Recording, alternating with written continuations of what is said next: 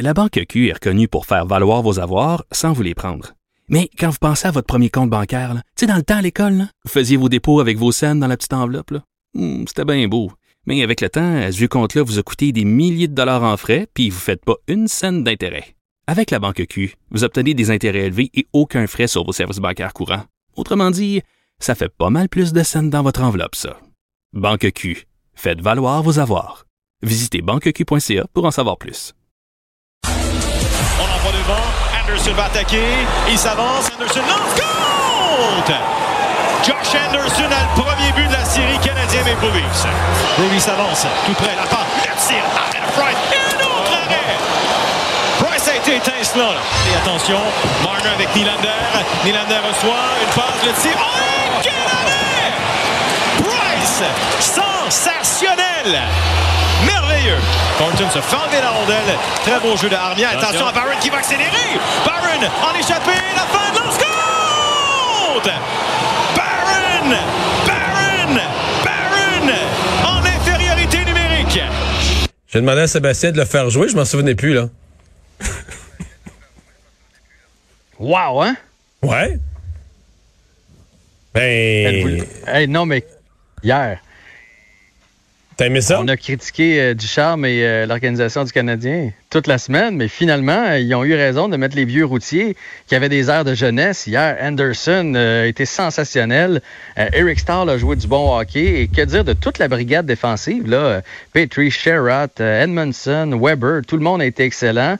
Puis, ben, Carey a été le Carey des beaux jours devant le filet. Et quel but de Paul Byron en fin de match hier. J'ai entendu, je viens d'entendre réaliser que Félix a dit il feinte. Il a pas vraiment feinté. Là. Il, il était à genoux sur la patinoire. Deuxième effort, il a mis ça dedans. Ça a été toute une partie de hockey. Même toi, Mario, qui ne croit pas aux chances du Canadien, t'as vibré un peu hier. Là. Oui, oui, absolument. Je boude pas mon plaisir, là. Puis là, si le Canadien gagne, je vais être très content. En fait, là, après une victoire, on y croit déjà un peu plus. Euh, mais je, je voulais surtout te rendre hommage parce je me souviens que ton premier commentaire sur les séries, le premier premier que t'as fait, c'est euh, l'espoir du Canadien. Ils ont monté une stratégie pour gagner 2 à 1.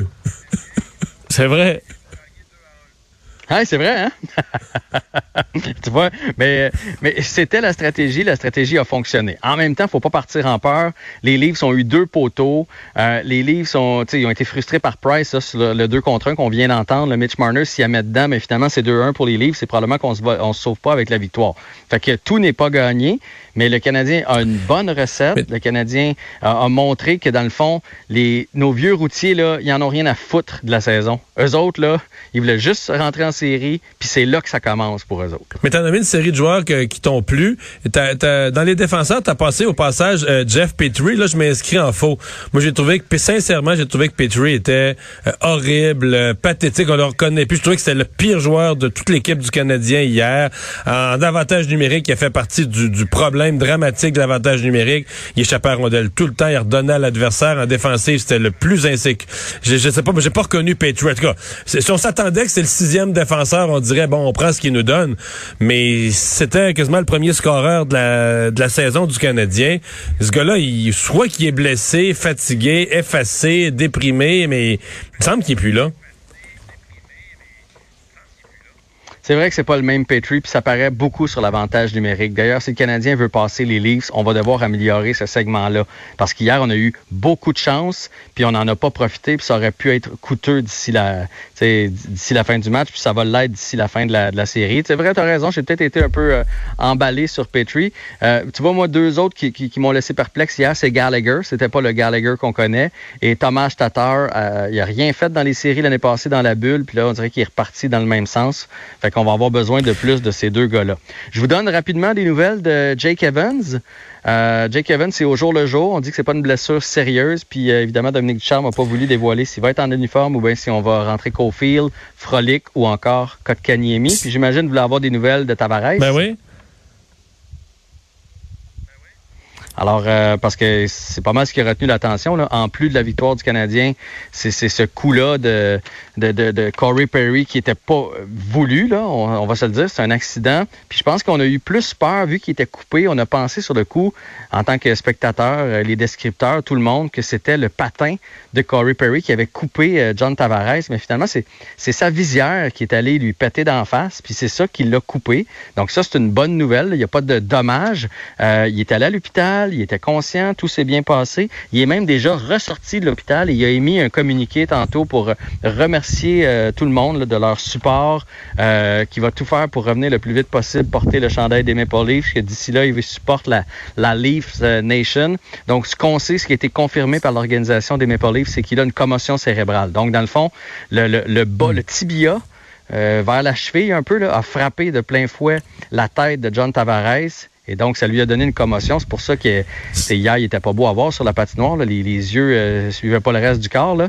Mais la bonne nouvelle, c'est que ce n'est qu'une commotion cérébrale. Ça m'étonnerait qu'on le revoie dans cette série-là, mais quand même, plus de peur que de mal. Et ce qui était pas beau à voir, c'est le combat après. Là, ça a fait beaucoup réagir sur les réseaux sociaux. La plupart du monde trouvait ça un peu ridicule, dont moi. Mais je voyais entre autres l'ancien joueur Philippe Boucher euh, qui disait, ben, c'est un peu laisser les joueurs de hockey des joueurs de hockey. Toi, tu te places où là-dedans? Euh, moi, je pense que c'est de l'ancien hockey, honnêtement.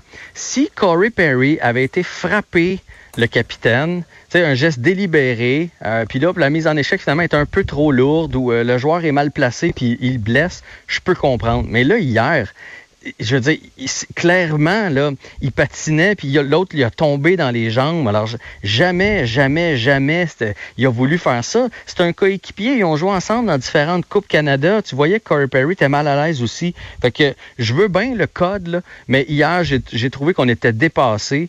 Euh, puis c'est le seul sport qui, est comme ça. On voit pas ça dans les autres sports, même au football. Tu on voit plus ça. Fait que je, pense qu'on est temps, il va être temps qu'on passe à autre chose. Mais en même temps, je suis convaincu que si tu demandais à tous les joueurs de la Ligue nationale de hockey, ils feraient, ben oui, c'est le même. C'est le code, c'est comme ça, notre capitaine est à terre, puis il faut... Perry a cette réputation-là, -là, c'est un, un, vicieux. Euh, est-ce que vous êtes encore là? Oui.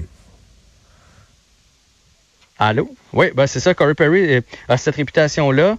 Euh, je me demande si ça avait été, je sais pas moi, Lekonen, à qui arrive la même chose. Je suis pas sûr qu'on en aurait tenu rigueur. Puis c'est plate parce qu'il y a eu dix minutes. Tu sais, les gars, ils ont pu visionner, ils ont pu se parler. Tout le monde ne savait ce qui allait se passer. Là. Les joueurs, les entraîneurs, d'ailleurs, les entraîneurs les ont envoyés les deux sur la mise en jeu. Les juges de ligne le savaient, tout le monde le savait, puis ça a eu lieu quand même, un combat qui aurait pu mener à une autre blessure. Puis ça, ça aurait été vraiment dommage. Et il y a du soccer demain? Oui, ben, il faut quand même parler du CF Montréal qui va affronter Cincinnati, une des pires équipes de la Ligue. Donc, euh, le CF Montréal qui pourrait l'emporter. Ils sont présentement quatrième dans leur euh, section. Ça se passe plutôt bien. C'est un excellent début de saison. Le match a lieu à 13 heures. Merci beaucoup, euh, Jean-François. Et euh, ben, puis parlant du Canadien, je vous rappelle euh, le prochain match qui aura lieu demain, 19h30, donc deuxième match de la série. Après ça, ils s'en viennent, à, ils s'en viennent à Montréal, mais donc encore à Toronto, demain 19h30, le prochain match qui sera présenté évidemment à TVA Sport.